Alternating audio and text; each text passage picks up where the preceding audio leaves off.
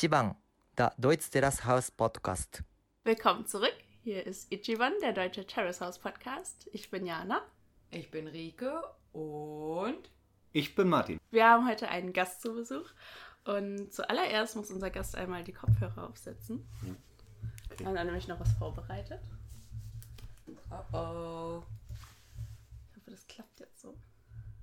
Ich bin gespannt. Ich hoffe, es ist nicht zu laut. Martin, how are you? I'm your one of best friends, Satoshi. You left Japan last year, so I am a little sad I can't watch many heavy metal concerts in Japan with you. You every time, like seven glasses of beer are not enough. You drank a lot of beer every time, and uh, head banging with full force. I am proud of being your friend. Next year's Keep It True in the end of April. I'm very looking forward to seeing you again. In words after you, I complete this message, okay? Yosh! Frost and Fire! Ka me ha me ha! Janne! Oh, wie nett. Mhm. Richtig rührend, Gänsehaut. Oder? Ich finde das auch so süß. Die Nachricht haben wir ja schon seit zwei Wochen. Okay. Und danach hatten wir uns ja noch zweimal gesehen und ich dachte immer so, oh Martin, wenn du wüsstest. Das ist doch so schwer, das da zurückzuhalten, ja. Ja, ja, ja, genau. Ja, liebe Grüße. Ja gut, was du jetzt gerade nicht weißt, also unsere Zuhörer werden die dann auch nochmal hören. Da ist ja nichts Verbotenes drin, glaube ich, Ja. oder? Oder müssen wir Nein, schon wieder alles Bis schneiden? auf meinen übertriebenen Alkoholkonsum. Ja, wir kennen ihn ja. Nein. Und damit wollten wir aber auch anfangen. So, wa- warum kennst du denn den Satoshi? Ich war eine Zeit lang in Japan Mhm. und als ich da relativ neu war, bin ich nach Osaka gefahren. Da gibt es so eine Konzertreihe, das Far East Death Fest ist das immer. Und als ich das aller, allererste Mal dabei war, hatte ich halt, kannte ich noch niemanden da und bin morgens durch die Stadt gelaufen, alleine. Und das Konzert war erst abends. Und dann habe ich halt einen Kerl gesehen, der auch so mit Weste, mit Aufnähern rumlief und auf jeden Fall so aussah, als wenn er gut auf das Konzert gehen könnte. Und weil ich ganz alleine war, dachte ich, spreche ich den mal an. Und das stellt sich raus, das war eben der Satoshi, der auch unglaublich freundlich war. Der war auch alleine unterwegs. Und da haben wir spontan beschlossen, dass wir gemeinsam noch ein bisschen durch die Stadt gehen, in irgendwelche Second-Hand-Läden, vielleicht noch Platten kaufen und so. Und dadurch hat sich das irgendwie so weiterentwickelt. Da haben wir erst E-Mail-Adressen ausgetauscht. Kleine Visitenkarten. Ich habe tatsächlich, ich habe seine Visitenkarte bekommen. Oh, uh. Und du hast dir hoffentlich auch ganz lange angeguckt und dachtest, ich verstehe überhaupt gar nichts. Ich muss gestehen, ich habe die auch nicht mehr. Das ist gut, er versteht Erzähl das dir eh das nicht. Nein, mach nicht. Versprochen. Nee, und dann hat sich das irgendwie dann, er kommt ja aus Tokio und ich war in der Zeit in Hiroshima, das ist relativ weit weg, aber ich war relativ regelmäßig in Tokio für Konzerte und da hat mich da immer wieder getroffen, mehr und mehr. Und wie er eben auch gesagt hat, kommt er inzwischen ja einmal im Jahr eigentlich nach Deutschland auf ein Festival, wo man sich dann auch immer trifft. Und da sind ja Rike regelmäßig mit ihrem Freund auch. Mhm. Und darüber, glaube ich, habt ihr euch dann wieder Mhm. kennengelernt. Genau. Und das hat sich irgendwie so gefunden. Ja, genau. Und wir kannten uns ja schon vorher. Genau. Also, Ich kenne Satoshi ja quasi eigentlich gar nicht. also halt aus äh, Sprachnachrichten und so. Ja. Ich glaube, gesehen habe ich ihn ja noch nicht. Das heißt, du musst im April auch mitkommen. Haha. Eigentlich ja. Dann kann man das ändern. Ja, genau. Also das wäre jetzt so die Verbindung. Und damit habt ihr schon gehört, also Martin hat zwei Jahre in Japan gewohnt und das war für uns ein sehr schöner Grund, quasi da so ein bisschen mal nachzuhaken, wie das ist, als Deutscher in Japan zu leben oder was man da so erlebt hat quasi. Und ähm, ja, hast du schon selber was, was du sagst, da du, das willst du auf jeden Fall erzählen? Ansonsten haben wir natürlich auch ein paar Fragen. Aber grundsätzlich könnt ihr erstmal gerne als professionelle Podcaster mich da durchleiten. Jan hat gesagt, ich soll nicht so nah rangehen, aber Das hört man so vielleicht besser. Ja, genau, genau, genau. Ähm, ja, wie waren denn so die ersten Tage zum Beispiel? Du bist da angekommen, du, hast, hast du vorher einen Kurs gemacht gehabt schon? um Japanisch zu lernen. Ich habe nie einen richtigen Kurs gemacht. Ich hatte mir ein Buch gekauft und so ein bisschen in Eigenregie gelernt. Aber als ich da ankam, jetzt nichts, ich könnte nichts lesen und außer Hallo und Entschuldigung. Konnte ich auch nichts sagen. Das ist alles Was? Wichtigste. Das Es ist tatsächlich genau, das Wichtigste. Richtige Kopfnicken. noch, Immer, ne? Man muss immer sagen können, dass man nichts versteht. Äh, Man muss Hallo, Tschüss und entschuldigen Sie bitte oder sowas können und dann ist ja eigentlich alles gut. Ne? Ja. Alles Gute ist, gerade wenn man europäisch aussieht, gehen sie Ja. eigentlich davon aus, dass man nichts versteht. Ja. Das Richtig, ist- ne? dass man sowieso nichts kann. Ja. Ja. Mhm. Weiß- Hast du durchgezogen, zwei Jahre. Ja, es ist so viel mehr ist dann Nein. Wörter nicht dazu gekommen. Das stimmt gar nicht. Also Martin scheffelt sich jetzt hier selber in den schlechten, ist so Stellt sich unter den Schleff Scheffel. Scheffel? äh, für was auch immer. Auf jeden Fall hat Martin trotzdem den N1-Kurs oder was wir. Oh, N5 ist das ja. N5, genau. Diesen Japanese Language Proficiency Test. Mhm. Und der ist ja in fünf Stufen inzwischen unterteilt und die aller, aller einfachste, was so praktisch Classroom-Englisch, also Mhm. für einen Unterricht, soweit sollte es reichen. Und den habe ich in Japan dann gemacht. Ja, guck. Also ich bin, habe bei Duolingo es bis zu den Greetings geschafft. Ich glaube, So viel Japanisch kann ich, ja. diesen Japanischkurs gibt es auch noch nicht so lange, oder? Ich glaube, der ist gekommen gibt es bei Duolingo. nur, den gibt's auch nur ähm, von Japanisch nach Englisch. Ja. Also es gibt es Okay. nicht von Japanisch nach Deutsch auf jeden Aber ich das meine, ist so- in so den letzten zwei basic. Jahren gekommen. Ja. Also ich mache den auch schon zwei Jahre quasi, Ja, immer mal sein. wieder. Aber das ist äh, das Englisch ist so super basic, das kann man. Ja, ja, genau. Also da werden wir später auch nochmal nachfragen. Ne? Mhm. Ähm, jetzt nochmal so die ersten Tage, wie war das für dich? Was war anders oder was war wie erwartet oder?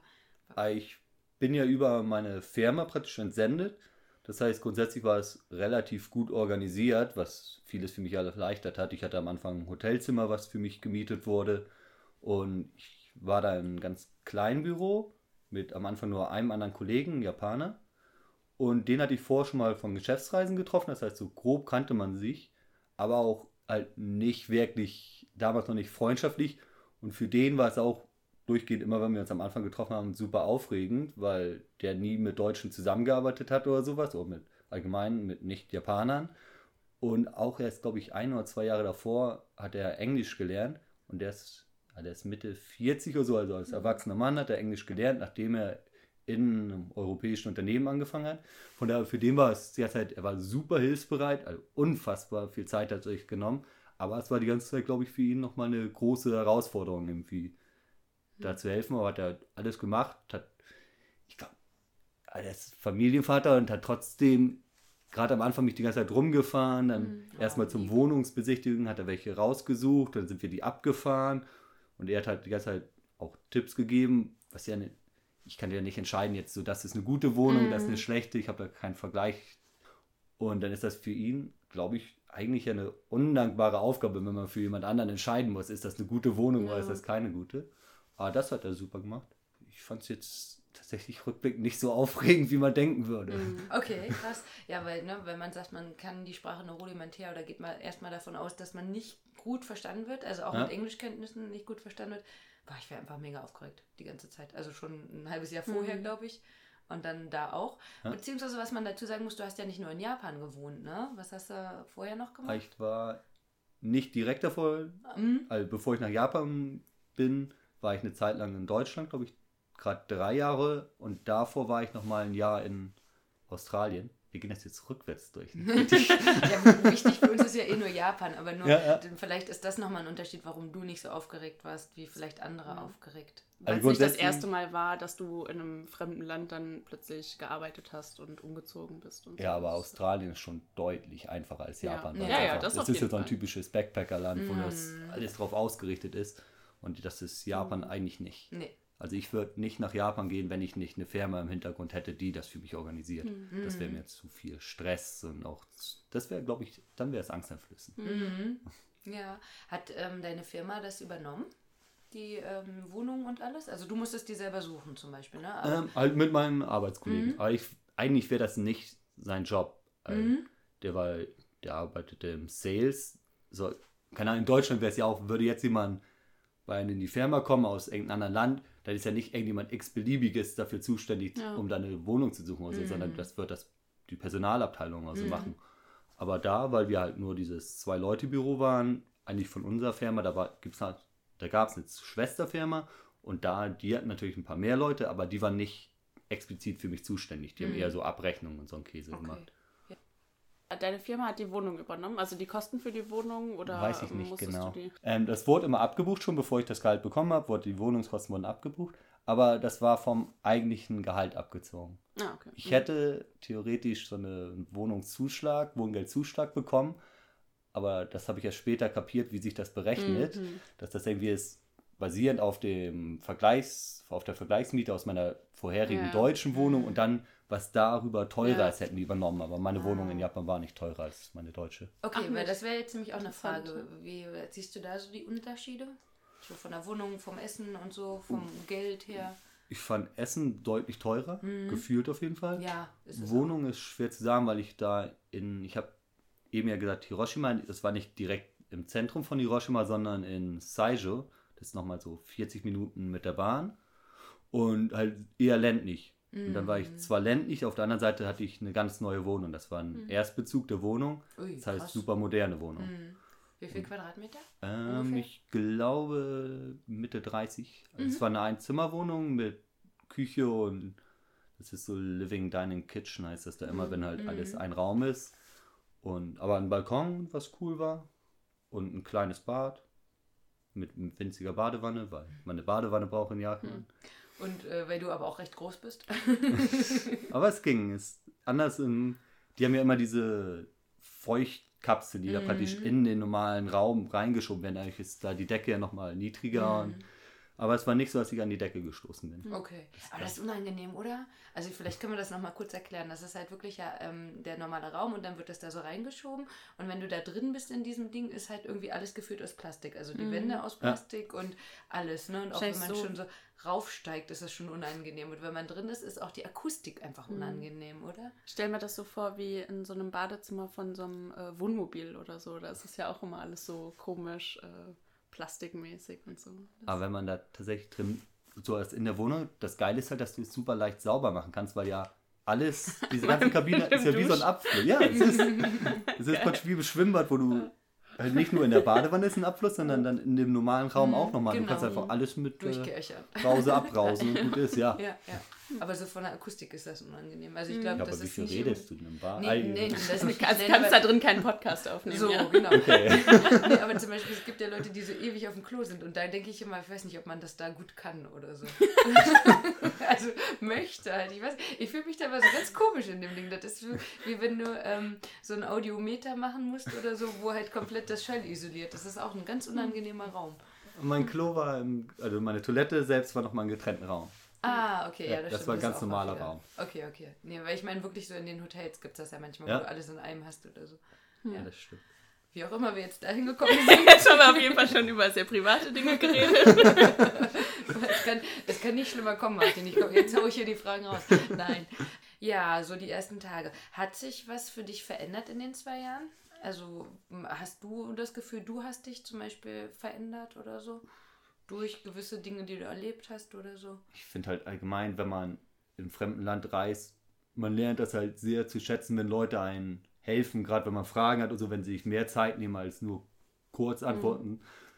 Und ich glaube zumindest, dass ich aufgrund dessen, dass auch jetzt, wenn ich wieder in Deutschland bin und da jemand anderes mich in der Stadt was fragt oder so, dass ich den nicht halt probiere schnell abzuwimmeln, sondern ein bisschen mehr hinterher bin, da vielleicht eine gute Antwort zu geben. Außerhalb deines, ähm, deines Arbeitskollegen hast du auch so viele hilfsbereite Menschen dann so getroffen da in Japan? Oder ist dir auch dann so mal irgendwie Ablehnung oder so äh, entgegengekommen? Auf jeden Fall wurde mir viel geholfen. Persönlich glaube ich, liegt es halt immer ein bisschen dran, wenn man freundlich auf Leute Ja. zugeht und viel lacht und so, dann nimmt das denen auch ein bisschen die Hemmschwelle, dass sie lieber helfen. Das dann fragt man was und wenn man dann kein Japanisch spricht, ist das für die, wenn die nicht gewohnt sind, Englisch zu sprechen, auch erstmal ein Schockmoment.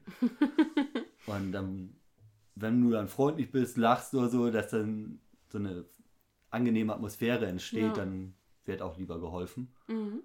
ich weiß, einmal was relativ aufwendig war, dann wollte ich eine Überweisung machen und ich war bei der Hiroshima Bank und das ist eine rein japanische Bank, das heißt, auch die Automaten sind komplett japanisch und Überweisungen allgemein sind dann auch nochmal, ich weiß gar nicht genau, wie das, also selbst jetzt kann ich es nicht genau, weil man irgendwie dann die verschiedenen muss rausfinden, welches Feld dann die die Niederlassung der Bank ist, wo man es hinüberweisen will. Und dann gab es wieder Untergruppen und sowas alles und alles nur mit Kanji.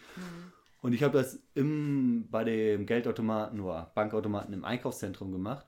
Und ich wollte ja noch nicht, dass da eine ewig lange Schlange hinter mir ist. Deswegen habe ich immer wieder mich angestellt, bis ich dran kam. Dann habe ich ein bisschen probiert, Oh soweit ich kam. Und habe dann den Vorgang erstmal wieder abgebrochen und mich wieder nach hinten Oh Gott, angestellt. ja, krass. Und Wie lange hast du irgendwann- gebraucht? Drei Wochen. Das war schon lange, bestimmt dreiviertel Stunde war ich da. Boah. Und dann hat einfach so eine Frau, die hinter mir stand, gefragt, ob ich Hilfe brauche. Oh, wie lieb. Banksachen sind ja auch so eine Sache, wo man nicht genau weiß, Ja. sollte ich da jetzt jemand Fremden fragen, ob er Richtig. meine Bankangelegenheiten regeln will. Ich überweise das mal auf mein Konto. Ja, aber die war freundlich. Ach, Hat mir auch dann ihre Karte gegeben. Ja, guck. Konntest du auch nicht lesen. Konnte ich auch nicht lesen. Ja. Aber du hast. Die habe ich, die hab ich tatsächlich Oh, nicht. komm, ey, das kann man Satoshi echt nicht erzählen.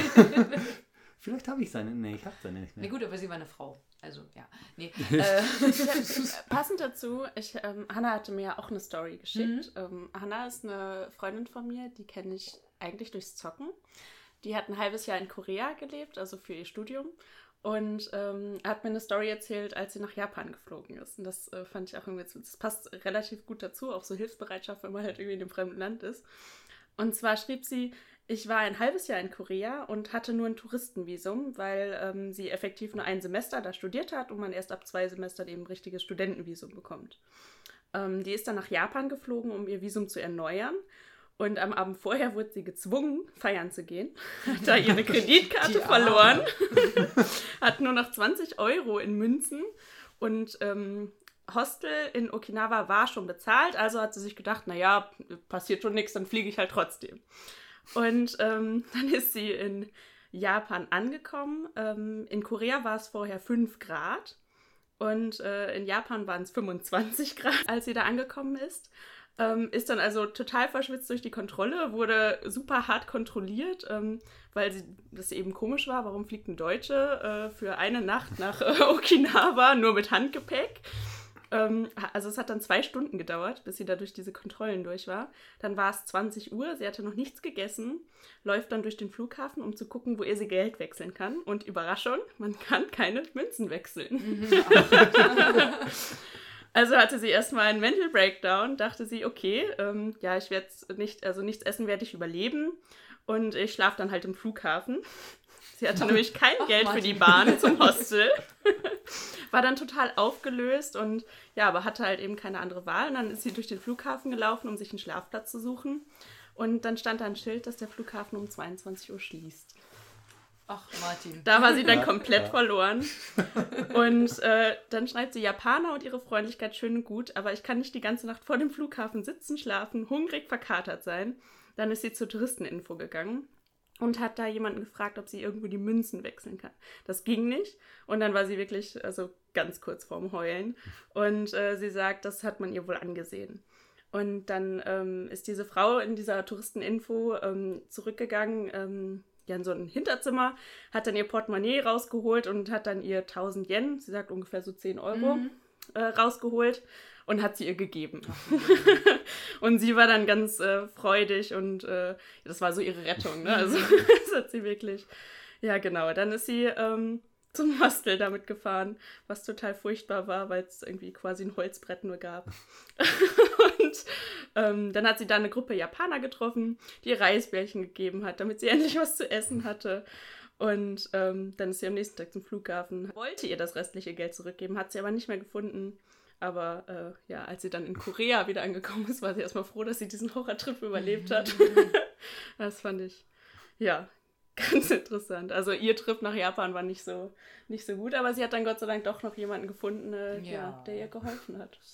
Aber das stelle ich mir wirklich schrecklich vor. Also ich bin einmal in meinem Leben ähm, ganz alleine geflogen nach Amerika. Da war ich gerade, äh, wie, alt war ich da? 19, glaube ich. Das erste Mal ganz alleine, so ein Überseeflug. Und ich musste in Frankreich ähm, umsteigen. Und ich habe in Frankreich einfach mein verkacktes Gate nicht gefunden. Und war wirklich- Also es war schrecklich. Ich wusste nicht, wo ich hin muss. Und dann habe ich irgendwie erfahren, ich muss meinen Koffer noch irgendwo holen und den nochmal einchecken. Und ich weiß auch noch, wie ich dann irgendwie Leute angesprochen habe und ähm, keine Ahnung, also wirklich Hilfe bekommen habe ich dann nicht. Und das war echt der Horror für mich. Und so stelle ich mir das da auch vor. Also man da niemanden trifft, der äh, einem da hilft. Mir hat in Japan auch mal ein Polizist Geld geliehen, nachdem ich mein Ja. Portemonnaie verloren habe. Das, die Story habe ich hier draufstehen. Taxi, ne? War das die Taxi-Story? Nee, ich habe mehrmals. Also die Japaner verleihen auch mal Geld, ja? Komm, Martin, erzähl doch mal. Also alles, was du erzählen möchtest. Du musst natürlich nicht, ne? Jetzt bei der Taxigeschichte. Nee, erstmal, du warst ja mit dem Polizisten. Ja, aber die war gar nicht so spektakulär. Da habe ich einfach nur mein Portemonnaie verloren und musste halt zur Polizei, um erstmal das Vermo weil auch meine Resident Card, also praktisch mein japanischer Ausweis, der war auch mit dabei. Das musste ich halt als, als verloren melden. Und dann kam ich auch, weil ich wieder in Hiroshima war und Zeit schon halt außerhalb ist, brauchte ich Geld, um mit der Bahn fahren zu können. Und da hat die mir halt sofort einfach das Geld geliehen. Ach, Also. Mhm. habe ich lieber auch zurückgegeben. Ja? Aber selbstverständlich, um Ah. das Karma aufrechtzuerhalten. ja, auf jeden Ja. Fall. Karma. Gute Geschichte, ne? Sind wir beide Fan von Pro Karma. Ja, und Taxi, was war da so gewesen? Oh, da kommen wir auch zurück. Das fing an, dass ich mit dem Satoshi zusammen nämlich unterwegs war in Tokio. Und dann hatte ich für den nächsten Morgen, wir waren abends unterwegs, oder morgen hatte ich aus Narita einen Flug direkt wieder zurück, weil ich immer mit dieser Billig-Airline, ähm, Air China, nee, Spring Airlines hieß die. Und mit der bin ich immer geflogen. Die hatte halt so ganz komische Flugzeiten. Und deswegen musste ich nach dem Trinken irgendwie nach Narita kommen. Narita ist schon ein bisschen außerhalb wieder. Und der Satoshi hatte mich extra bis ähm, Shinjuku zum Busbahnhof gefahren. Da gibt es so Busse, die durchfahren, weil die Bahn nicht mehr fuhren. Und ich war ein bisschen desorientiert. Desorientiert. Ja. Und wusste nicht genau, dass ich in Shinjuku am Busbahnhof bin, als er mich da abgesetzt hat. Er hat mir jetzt alles erklärt, bin ich sicher, weil er super gewissenhaft ist. Aber das habe ich dann wieder vergessen relativ schnell. Und ich dachte, ich wäre auf der letzten Bahnstation praktisch mit der Bahn bis Narita gefahren, dann irgendwo eine Station vor, als dann die Bahn nicht mehr weiterfuhr. Ich dachte, ich wäre da. Und habe mir entsprechend ein Taxi gesucht, um das letzte kleine Stück zu fahren. Und der Taxifahrer sagte, ja, wo geht's denn hin? Und ich sagte, Narita. Und er meinte, das kostet schon ein bisschen. Und ich sagte, ja, das ist egal, das ist gut. Und dann sind wir nach Narita gefahren. Es kostete insgesamt, als wir dann da ankamen, glaube ich, also umgerechnet ungefähr 250 Euro, die ich natürlich auch nicht bar dabei hatte. Deswegen mussten wir irgendwie zum Convenience Store, um da Geld abzuheben. Was ich nicht wusste, was ärgerlich ist, meine Hiroshima Bankkarte funktioniert in Tokio nicht mitten in der Nacht. Das heißt, ich konnte nichts abheben. Oh shit. Das heißt, ich hatte einen japanischen Taxifahrer, der zu Recht ein bisschen wütend war, weil er mich für 250 Ja. Euro durch die Gegend gefahren hat und die gerade nicht kriegt. Und gleichzeitig war ich auch ein bisschen genervt, weil ich ja auch nichts machen konnte. Ich habe mich jetzt nicht so schuldig gefühlt, weil ich bezahlen wollte. Und dann ging es so hin und her und hinterher. Und irgendwann meinte ich, ja komm, dann lass uns mal jetzt irgendwie die Polizei holen, damit das geklärt wird, weil man es sonst ja nicht Ja. gebacken bekommt. Mhm. Und dann stand ich plötzlich da mit sechs Polizisten und Polizeihund umgeben, Oh mitten in der Nacht in Narita Airport. Und ich hatte so ein T-Shirt ohne Ärmel an und dann als großer Europäer mit abgeschnittenen Ärmeln und die Arme tätowiert und so, das war merkwürdig. Und dann haben wir probiert, das zu klären. Und dann wollten die auch nochmal in mein Portemonnaie gucken, um irgendwie Personalien aufzunehmen. Und ich hatte da auch nur, glaube ich, meine Versichertenkarte drin, wo dann halt steht, mein Arbeitgeber und sowas. Letzten Endes lief dann darauf hinaus, erstmal fanden sie es dann ganz toll, dass ich deutscher Fahrzeugbauingenieur bin, was merkwürdig war wieder. Das hatten wir So. auch. Oh, Volkswagen. Das hatten wir auch einmal, ja. Ja, da wurde das halt aufgeschrieben und ich habe den Zettel noch, das wurde auf einfach so einem Pappkarton haben sie aufgeschrieben, mal, wo ich das hinüberweisen noch, muss. Ja, aber nicht die Aber nicht die Visitenkarte. Wir kriegen gerade voll den Bogen übrigens, weil das war die Überweisung, von der ich eben gesprochen habe, die ich machen musste. Ah, okay. Perfekt. Und ich wollte den Bogen nämlich ausschließen, weil ich höre noch raus, dass diese Bank in Hiroshima nicht empfehlenswert wäre anscheinend. Man Für, kann in der Nacht für nicht über- Japaner schon. Ja, genau, aber nicht für uns Europäer. Man kann nicht Ja. in der Nacht über abheben, man kann nicht auf äh, Englisch überweisen. Ja, ja, es, es gibt halt eigentlich ein paar Banken, die deutlich angenehmer sind, weil sie ein bisschen drauf ausgelegt Hm. sind, aber die nicht. Die nicht. ja, krass. Und aber du hattest, glaube ich, gesagt, ähm, also nicht jetzt heute, deswegen komme ich jetzt drauf zurück, dass ähm, die dann bei dir bei der Arbeit angerufen haben, oder? Ja, genau. Und da habe ich halt gesagt, ja genau, super unangenehm. Und du meintest, das ist aber normal, oder? Also zumindest wurde es mir dann gesagt. Dann, ich hatte einen Anruf, ich habe das erstmal direkt danach überwiesen am nächsten Tag. Aber trotzdem war der sich wohl nicht so sicher, ob ich Ja. seriös bin und er mir vertrauen kann. Deswegen hat er zeitgleich schon direkt meine Arbeit angeschrieben, auch mit der Bitte, das Geld zu überweisen. Hm. Und da hat die Personalfrau mich angerufen und meinte, oh Martin, kannst du mal zu uns in den Hauptsitz kommen? Wie Und dann- unangenehm. Martin hat genickt. ne? Ja. und dann musste ich da halt hin und Dann Gott sei Dank nicht mehr im abgeschnittenen T-Shirt. Nee, nee. Aber trotzdem, das war dann, sie hat das sehr freundlich rübergebracht und sagte, Martin, wir haben hier Post bekommen und du bist mit dem Taxi von Shinjuku nach Narita gefahren. Okay, dann haben die ja auch noch. Und ich sagte, ja. Und sie sagte, das ist ja nicht so klug. das hat sie gesagt. Und ich sagte, ja. Ja, dann ging das so ein bisschen hin und her. Aber sie war sehr freundlich. Ich meinte halt, dass ich es auch schon überwiesen habe. Und sie hat mich darum gebeten, dass ich das vielleicht nicht nochmal mache. Und ich sagte, ja. Und dann hast du dir überlegt, ach Gott, die 250 Euro. Na gut, Ich habe so viel habe ich noch nie für eine Taxifahrt ausgegeben. Ich auch nicht. für andere Dinge bestimmt schon. Ja. Ähm, ist das gleichzeitig das teuerste, was du dir da geleistet hast in Japan? Ich glaube ja. Ich weiß es nicht genau. Und dann kann man sich nicht mal richtig dran erinnern. Ne? Ja, schade. Ich weiß auch nicht, wie aufregend die Fahrt gewesen wäre. Das danach dann aufregender. Ja.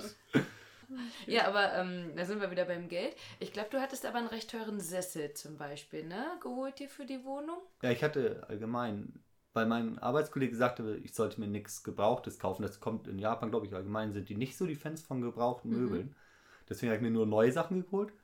Und ich habe meine Wohnung, weil ich dachte, ich bin da eh so ein bisschen außerhalb, alleine, dann kann ich ein Zimmerwohnung, dann kann ich sie auch wie ein Single einrichten. Mhm. Deswegen hatte ich einen großen Fernseher und habe mir dann anstatt vom Sofa, wo mehrere Leute sitzen können, habe ich mir einen Sessel mit so einem Hocker geholt, den ich genau auf dem Fernseher ausgerichtet habe. Das war so ein cooler Ledersessel, der glaube ich, ich fand zumindest teuer für 400 Euro. Und ich glaube, worauf du hinaus willst, ist, ist, Mhm.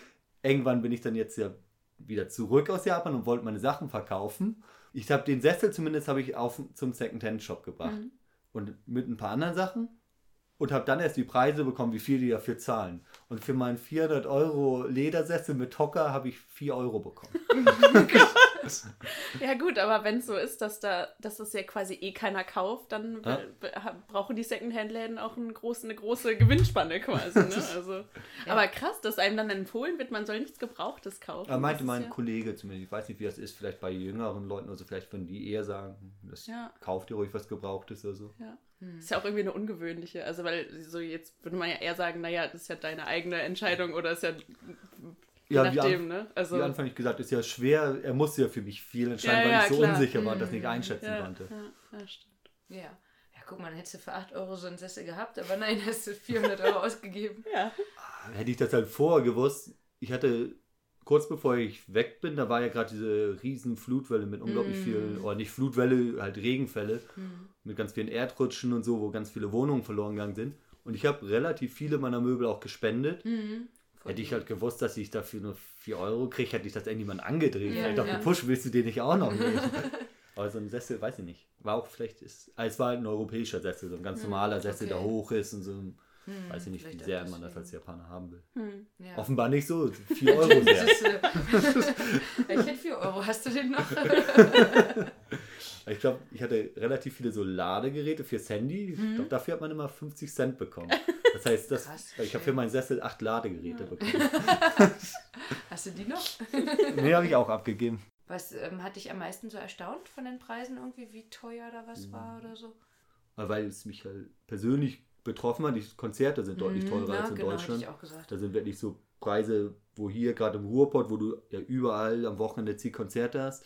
Und da werden, hier werden sich über Preise beschwert, irgendwie, wenn das dann kostet jetzt 8 Euro und dann Genau. sagen die, ja, nee, da gehe ich woanders hin, wo es 5 Mhm. kostet. Ja. Und da kosten selbst kleine Konzerte eigentlich 20 Euro aufwärts immer. Mhm. Ich glaube, ich habe nie, oder ganz, ganz selten weniger bezahlt. Mhm. Und genauso Tonträger, T-Shirts auch. Gerade T-Shirts, die hier auch spottbillig sind, waren da auch eigentlich immer über 20 Euro aufwärts. Mindestens, ne? Ja. Und die Leute zahlen das halt auch gerne. Ja, ja, gut, im Endeffekt, die kennen es ja auch nicht anders, ne? Ja, ja, das stimmt. Ist das Angebot dann auch wesentlich kleiner? Auch, Also ich meine, Ruhrpott ist ja klar, ist, also hier ist man ja sowieso sehr ver verwöhnt, aber so allgemein. Äh, weil gra- zum Beispiel in Hiroshima war so gut wie gar nichts an Konzerten. Eigentlich ist wenn man gerne Live-Musik mag, Osaka und Tokio ist schon Ja. das Beste, wo du landen kannst. Also Satoshi war jetzt gerade drei Tage hintereinander auf verschiedenen Konzerten. Mhm. Also Aber ich glaube, zum Beispiel Tokio, in der, die gehen halt auch, da gibt es eine Band Abigail, die da halt super beliebt ist, so in den kleinen Underground-Kreisen.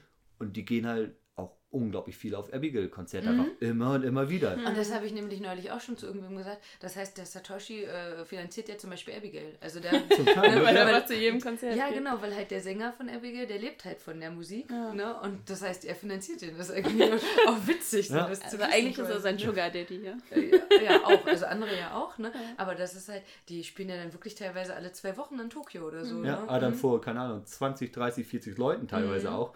Und dann werden bei Facebook irgendwie die Live-Videos gepostet und wenn du darauf achtest, das sind dann immer wieder die gleichen Leute. Immer der. Satoshi in der ersten Reihe. Witzig, ne?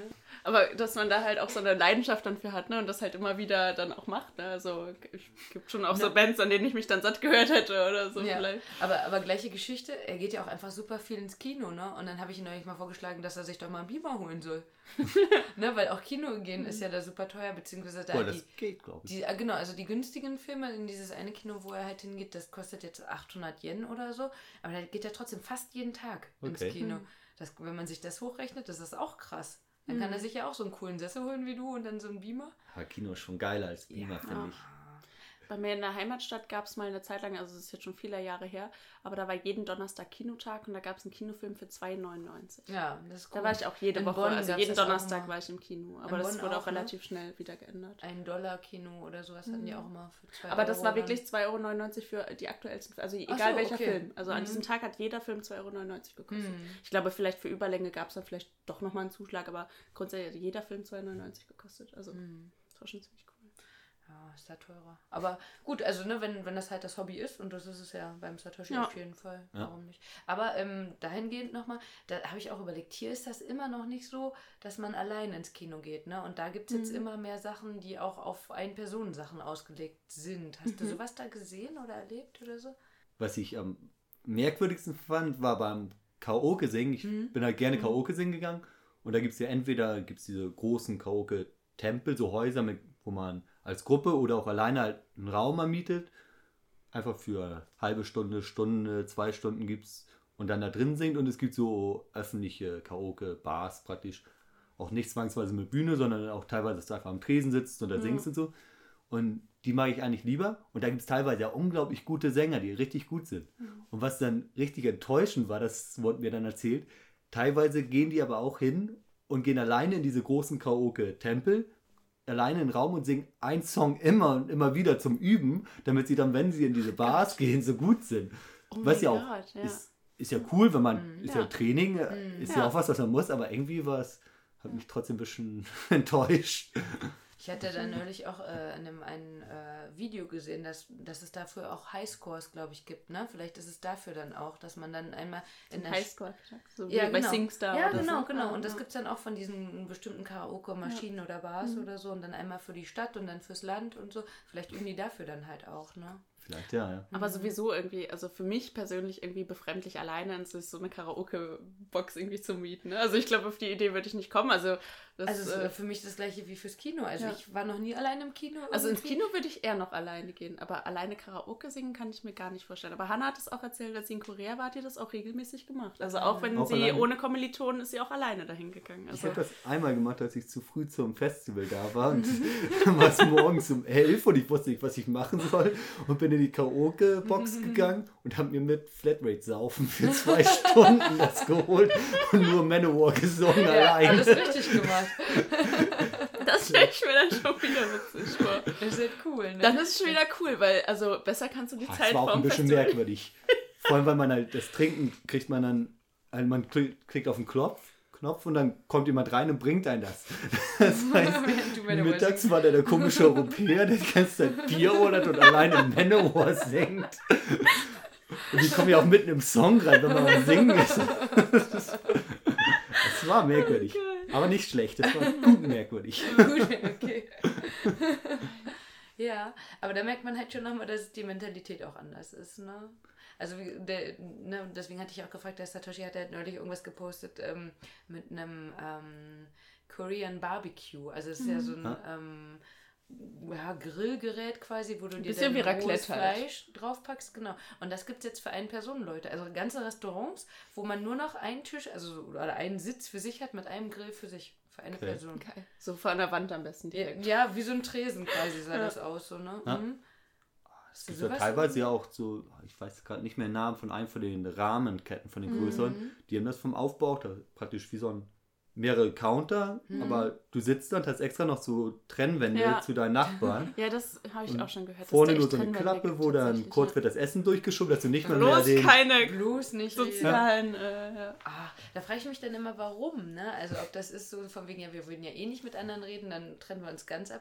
Aber andersrum denke ich auch, ja gut, aber dann kommt man ja auch gar nicht mehr in die Versuchung, das zu machen, ne? Also, ähm, was ich mir vorstellen kann, also vor einer Weile, ist jetzt auch schon ein bisschen, das war irgendwann im Sommer, da war ich halt nochmal in Düsseldorf Rahmen essen. Und ähm, der, also die sind ja auch nicht so riesengroß, die Restaurants, ne? Ja. Und dann gibt es halt auch dieses eine Restaurant, ähm, da wo wir waren, da gibt es halt quasi so Tische um die Küche quasi herum, die dann halt auch, so- also wo du quasi nebeneinander sitzt. Und ähm, wenn du da ja dann neben Fremden sitzt, dann sitzt du halt schon sehr eng und du sitzt sehr eng an Fremden. Und Mhm. Weiß ich nicht, also für manche ist ja, wenn, gerade wenn du so eine Suppe isst, dann ist das ja vielleicht auch irgendwie ganz angenehm, wenn man nicht dann, also wenn man so eine Trennwand hat, weil man dann nicht so nah an diesen fremden Leuten sitzt. mir und das so, ne? witzig vorstelle, also ich habe ja keine Feinmotorik mehr, wenn dann so meine Suppe bei dem, im Gesicht des anderen landet. Aber so Korean Barbecue alleine, Schon komisch. ja, das, äh, weiß ich nicht. Aber vielleicht haben wir auch irgendwie ein anderes Verständnis von äh, Mhm. so solchen Ja. Essen. So, Aktivitäten. ja. ja. Was wolltest du sagen, Martin? Ich habe auch bis zum Ende nicht richtig gelernt beim Rahmen dieses Hochschlürfen der Ja. Nudeln. Ich habe das ganz oft, dass die einfach nur aus meinem Mund hängen und ich probiere zu schlürfen. Das Geräusch ist da, aber die Nudeln bewegen sich halt überhaupt nicht. Aber das ist ja sehr schön, wenn du das jetzt in Deutschland so machst. Dann hast du ja gar nichts mehr davon. Dann hier ist Schlürfen nicht so äh, Ja. erlaubt wie in Japan, sondern sollst du lieber schnell runterkriegen. ja, schade. Du hast es versucht. Ähm, ja, jetzt hast du gerade schon gesagt, so Rahmenladen bestimmte, ne? Ähm, hättest du denn Empfehlungen, was man essen sollte, wenn man mal in Japan ist? Du hast ja über Ich zwei Jahre bin- schon. Warst du in einem Restaurant mit Tamago Kake Gohan? Ähm, das ist ja an sich ähnlich wie Gyudon, äh, Gyudon, so, äh, du hast ja Mhm. bloß dann ohne Fleisch. Aber ich finde, das geht. Ich fand das tatsächlich nicht so schlimm von der Vorstellung. Ja, wobei das ist ja auch eher so ein Männerding nochmal, Proteine und rohe Eier und so. Männer, die trinken sich auch zehn Eier als Proteinshake. Ne? Ja, wie, Ja. Wie, wie viel Eier macht man da rein? Ich glaube nicht, dass das Ja, so ein, viel Protein ich, ist. ne? Eins Ich glaub, oder ein Ei, ja, ja. Ein Batzen Reis. Reis, ja. Ja, aber hast du irgendwas an Essen, was vielleicht nicht so Standard ist, wo du sagst so. Nicht so, ich bin halt als, dadurch, dass ich in Hiroshima war, Okonomiyaki, Hiroshima-Style, Mhm. ist halt, finde ich, das mit Abstand Beste, was es gibt. Ja, hatten wir auch. Das, war Witzigerweise Das ist nochmal für die, die nicht so oft in Japan waren, also beziehungsweise keinmal. das haben die ja genau in der letzten Folge noch gegessen, nachdem die diese. Ah, dieses Omelette davor- oder Genau, Pfannkuchen dieses oder was? Omelette, Ah, okay. richtig, Mhm. genau. hatten Mhm. die da Hiroshima-mäßig so in Nee, das einzelnen war, glaube ich, Schichten Osaka. oder alles gemischt? Das war, glaube ich, alles gemischt. Aber Hiroshima ist, glaube ich, auch das Original. Und da haben die wirklich Oh, mit Schichten noch, ne? Mit ähm, irgendwie. Und Nudeln dabei. Ja, und- genau. Mhm. Also man sieht es gerade nicht, aber Martin macht, äh, Der macht übereinander. Stapelbewegungen, ähm, weil die das da dann wirklich in verschiedenen Schritten, glaube ich, machen. Irgendwie so ein bisschen, ich will Salat sagen, aber ist es, glaube ich, nicht. Ist so äh, Kohl, sowas wie so Kohl. China-Kohl oder so. Genau. Ähm, dann Nudeln, dann sowas wie so ein Pfannkuchen und ich glaube original halt irgendwie mit Meeresfrüchten. Ne? Mhm. Und dann kann man aber auch Cheese und also Käse und Schinken oder sowas haben. Alles Mögliche. ja. Alles Mögliche. Genau. Mm, Und die werden dann halt ähm, geschichtet und äh, generell auf so einer riesigen, großen, heißen Platte gemacht. Und dann sitzt man auch an dieser heißen Platte. Also saßen wir zumindest Ja. in Hiroshima und dann haben sie es einem so rübergeschoben.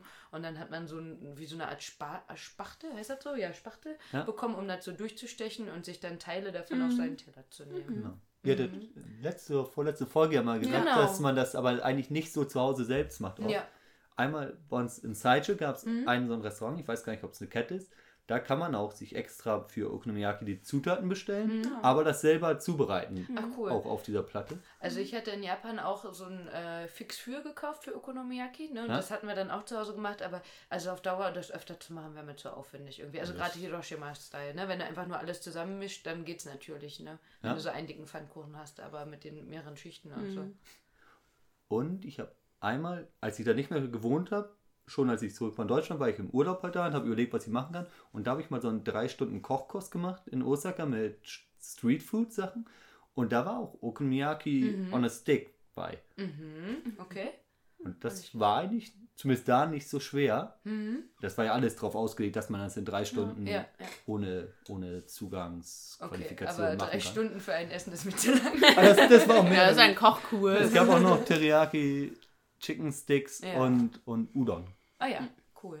Ja, und warum hast du uns nichts gekocht gerade? Warum sitzen wir bei Jana und nicht bei dir? Ah, das, das ist eine gute Frage. Dazu müssen wir dazu sagen, äh, eins der letzten Male, wo wir diese Sendung schon aufnehmen wollten, habe ich mich ja dann auch einfach zu dir eingeladen, habe gesagt, komm, wir kochen da was. Hat, hat nicht so geklappt. Wir sind dann Stimmt. 20 Minuten durch den Regen gelaufen, Schön. um dann, auch noch besser, um dann asiatisch zu essen und zwar vegan. Und Martin, was hast du dir nochmal äh, so tolles Asiatisches bestellt? Vegane Nudeln mit Bolognese. Weil das auf der Karte mit drauf war. Und ich finde halt, Spaghetti Bolognese ist mein Lieblingsessen. Aber es waren ja nicht mal Spaghetti, oder? Waren Nee, das nicht so Röhrennudeln irgendwie? Und es war auch keine Bolognese, nicht mal mehr ansatzweise. Es war einfach nur Tomatensauce. Also es war lecker. Ja. Es war lecker. Ja. Es ist auch ein cooler Imbiss. Ja, der Jade-Imbiss in Düsseldorf. Genau. Richtig Empfehlungen gehen raus. Aber nicht für die vegetarische, vegane Spaghetti Bolognese da. Nee, da nicht. Aber Alle Restente und so, die sind äh, Ja. super lecker, die Sachen. ja, ähm, aber trotzdem, Empfehlungen noch und zwar Orte. Was hast du in Japan gesehen, wo du sagen würdest, da sollen andere auch mal hin? Oh, ich reise ja nicht so viel meistens, wenn ich irgendwo bin. Weder in Aber- Japan noch in Deutschland. Australien noch in Deutschland, ja. Aber ich weiß was, was du gut fandest. Ja? Wo du Silvester verbracht hast. Oh, das stimmt. Ich war die letzten, äh, beide Jahre, als ich da über Silvester war, ähm, nicht feiern will oder sowas, sondern nachts, da fahren extra extra Züge und Fähren nach Miyajima. Und Miyajima ist halt diese relativ kulturell trächtige Insel vor Hiroshima. Was steht da? Erzähl mal kurz. Ah, das ist halt dieser große Schrein, Genau, wo teilweise Hochzeiten Und aber an sich ja auch dieses, das Tori quasi, was man kennt, wenn man irgendein japanisch Buch mal in der Hand hatte oder so, wo so ein Tori im Wasser ist. Das ist Miyajima. quasi, Genau. Das Außerdem haben sie, ist es eine von den zwei Orten, wo es so ganz zahme Rehe gibt. Mhm. Ich weiß nicht, wie der Anreise. Nara. Okay. Hm. Und da beißen die Rehe und in Miyajima nicht. Okay, also wir wurden nirgendwo Wurde mir gebissen. zumindest also wir wurden nir nirgendwo gebissen, Ja? aber in Miyajima sind die Rehe mehr abgestreichelt am Kopf. Also Okay. sie sind so Oh zart Gott. gestreichelt, dass die Oh oben kein Fell mehr haben. Mir wird gesagt, die anderen. Irgendjemand hat mir, glaube ich, auch mal erzählt, dass er vom Reh in Schniepel gebissen hat. Ja, das kann ich schon mal nicht Glaube. gewesen sein. Das war auf jeden Fall, dass die ähnlich wie wenn wir so Ziegen füttern gehen oder so, haben wir Mhm. auch schon öfter gemacht, dass die einem auch die Sachen so aus den äh, äh, Taschen schon so rausklauen und so. Aber dafür verbeugen die sich in Nara. Ja? Mhm, Okay. Wenn die Essen bekommen, dann verbeugen die sich. In Das Miyajima fressen die richtig viel Müll. wir- Das Ja, ist also so viel Mülleimer Müll. Ja, ja. Das hatten, das hatten wir auf Miyajima gesehen. Da ähm, wo kam ein Reh an und äh, wir waren auf halbwegs oben auf dem Berg und äh, kam zu einem an, der hatte irgendwie so Haribos da liegen. Obwohl die da schon extra überall stehen, bitte lassen Sie nichts rumliegen. Dann hat er halt zu dem irgendwas gesagt, auf was auch immer von der Sprache, so von wegen, nee, kriegst du nicht. Reh ist stehen geblieben, hat halt wieder irgendwie geguckt, er hat so, nee, kriegst du nicht, hat es halt weggenommen, ist dann aufgestanden und gegangen. Dann ist das Reh zu diesen kleinen Zettelchen gelaufen, wo man so Wünsche dran macht, hat da hingeguckt und hat sich wirklich, also wenn es sich das ausgesucht hätte, einen speziellen Zettel, hat den Zettel gefressen und ist weggegangen. Und wir haben uns halt vorgestellt, dass das genau sein Zettel war. So Oh, das so, wär dein Wunsch steht niemals in der Das wäre witzig. Okay, aber sorry, das war äh, nur. Also Miyajima. Genau, auf jeden das ist diese- Miyajima. Und auf Miyajima gibt es halt den Miesen Mountain. Mhm. Und an Silvester, an der Neujahrsnacht, gibt es das relativ gängig wohl, dass man nachts halt hinfährt und dann diesen Berg besteigt, damit man von der Spitze aus den ersten Sonnenaufgang des Jahres sehen kann. Was auch von der Aussicht super schön ist. Und das habe ich beide Male gemacht. Einmal mit meinen Arbeitskollegen und dann das nächste Jahr war meine Mutti zu Besuch. Und beide Mal bin ich hoch. Ist halt relativ anstrengend, aber vor allem ist es saukalt. Das heißt, ich war jedes Mal motiviert, als ich losgegangen bin, auch das Hochsteigen ging. Und dann kommt man oben an, dann ist noch nicht genau Sonnenaufgang, dann kam immer so ein kleiner Dämpfer, weil es einfach kalt wurde. Aber extrem viel los und halt wunderschön. Also tatsächlich wunderschön. Das eine Jahr besser als das andere, weil da einfach weniger Wolken fa- waren. Aber Cool. Gab es Feuerwerk? Machen die ähm, sowas über Silvester nicht, Nee, nee, ne? nee. Die haben ja immer das Sommerfeuerwerk. Mhm, Im Winter ist, genau. glaube ich, gar nicht so. Ja, ähm, dafür aber dieses, ähm, ich weiß gar nicht, Clear, Clear Your, was auch immer. Also vor Silvester nochmal, dass man alles aufräumt, alles, äh, was blöd ist im Jahr So. über, dass man halt wegwirft oder so. Da kommt Marie Sowas Kondo einmal in alle Wohnungen. Ja, quasi. Dann bedankt man sich nochmal. Ich glaube, ansonsten ist ja Silvester relativ gängig auch, dass man einfach mit der Familie rumhängt. Und ich glaube, viele gucken da, da gibt es irgendwelche Kampfsportturniere immer Silvester, wenn ich das. ja.